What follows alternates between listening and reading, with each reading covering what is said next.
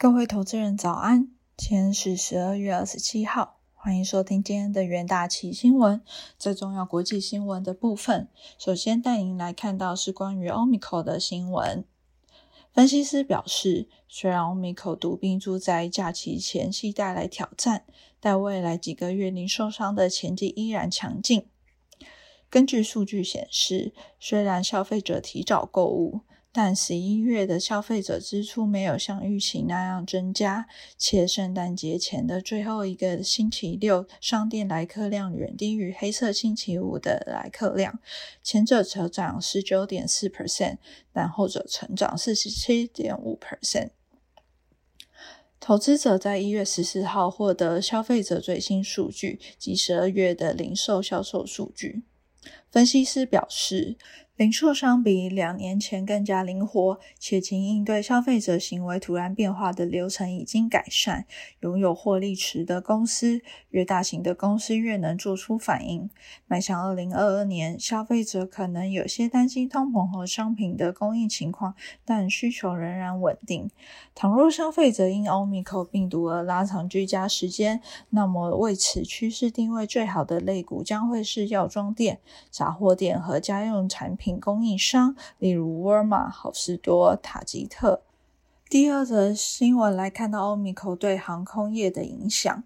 航空分析师表示，由于欧米克变种病毒的不确定性依然存在，国际航空旅行在短时间内可能会持续低迷。分析师指出，欧米克已经打击了乘客对于现行旅行的信心，因为事情每天都有变化。他说：“我们能希望复苏能持续到明年上半年，但它不会发生。这是一个挫折，但因为人们对变种病毒还不太了解，不清楚疫情的拐点会发生在什么时候。”世界卫生组织先前警告，Omicron 的传播速度要明显的快过于 Delta，有可能会改变疫情的进程。如今已经有至少八十九个国家检测到这种具有高度传染性的变种病毒，并迫使一些政府在假期期间实施更严格的限制措施。新加坡周三宣布收紧入境防疫，暂停所有 VTL 免隔离通道，以遏制 Omicron 的传播。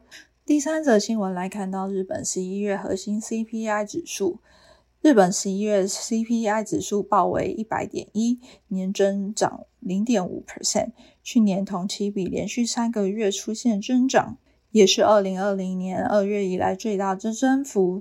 由于原油行情上扬，导致能源价格涨幅进一步扩大，指数也随之拉高。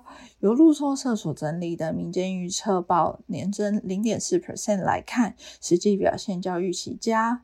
日本总务省官员表示，由于手机通信费下滑，使得核心 CPI 下降一点五 percent 左右，代表手机通讯费用如果维持原状，就有机会达成日本央行所设定的通膨目标。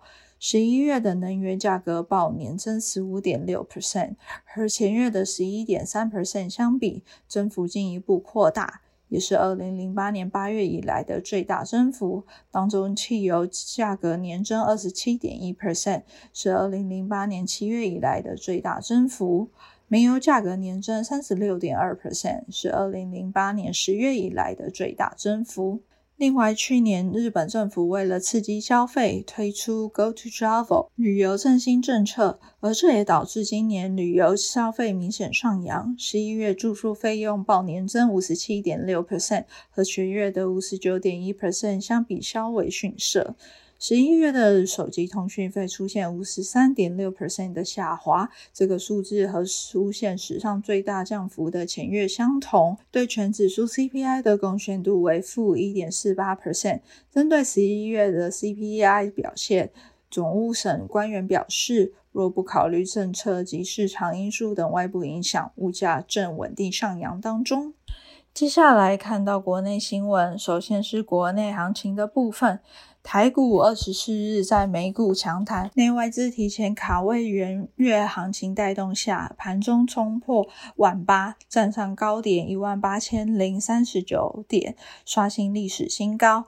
但午盘过后，受航运族群涨幅收敛，电子全指股压回影响，涨幅明显收敛。中场收在一万七千九百六十一点六四点，上涨零点零八 percent。万八关塔得而复失，周线则仍收红，成交量仅两千四百二十五点三五亿元。观察电子全资股表现，台积电维持平盘震荡格局，抑制大盘上攻，中场下跌两 percent，以六百零四元作收。红海同样回撤平盘，高价股则扮演撑盘要角。盘面上，IC 设计族群续强，旺九涨幅超过六 percent，包含联发科、智源等都力守红盘。造纸族群表现也不俗，华指大涨七 percent，领军永丰余、永丰石、正荣等涨幅都超过两 percent。航运族群午后则回测平盘价位，甚至由红翻黑，拖累大盘涨势。万海、长隆、阳明也都被压于盘下。显卡族群、游戏族群则涨多拉回。法人指出，受外资进入耶诞假期，大盘成交量明显萎缩，交投清淡。预估短线大盘将在万八关卡维持震荡走势，下档则有月线支撑，但仍需注意欧美欧米克变种病毒所带来的影响。此外，也需要关注中国西安封城所带来的影响。接下来进到三分钟听股期的部分，首先关注到长荣航期货。英国航空分析机构预测，全球航空业将在二零二二年运力回升至四十七 percent。机票会大幅涨价。二零二二年，北美补库存需求延续，长荣航货运营收将维持高档。客运恢复速度虽因疫情拖累，但预估低基期将带动客运营收达双位数的年成长。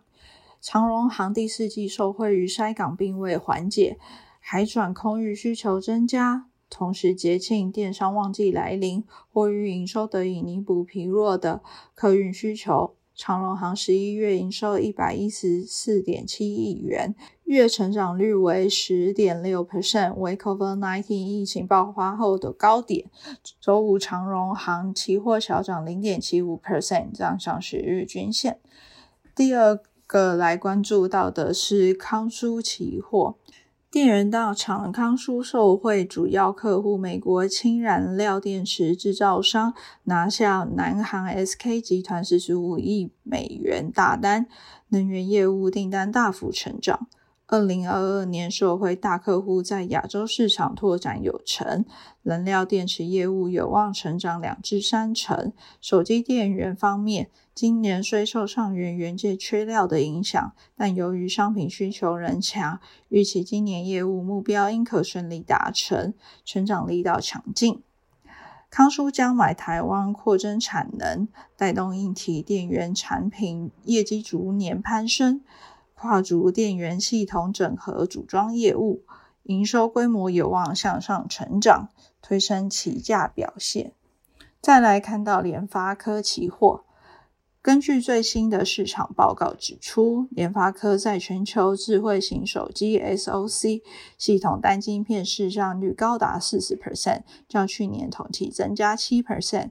而且联发科早在去年第三季击败高通，并且自此连五季超越高通，日益扩大领先差距。周五联发科期价上涨二点二八 percent。二零二二年，联发科、高通两家五 G 手机晶片的争霸白热化，乐观看好联发科与台积电长期的技术合作，将渴望得台积电先进进程的充分支持，有利其价后市表现。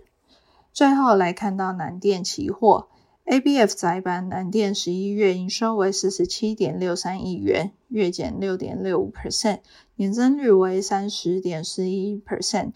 南电十一月营收月减原因为寄出应有客户奖励金认列，使十月营收较高，但与九月营收相比，南电十一月营收仍为增加五点六八 percent。预估主要原因为 ABF 载板持续优化产品组合与调涨价格。周五南电期货下涨一点零四 percent，仍在十日均线多空交战。本月已累积跌幅达六点七 percent，部分同业已和国际大厂合资建厂或签订长期供货合约。以上就是今天的重点新闻。明天同一时间，请持续锁定元大旗新闻。谢谢各位收听，我们明天再会。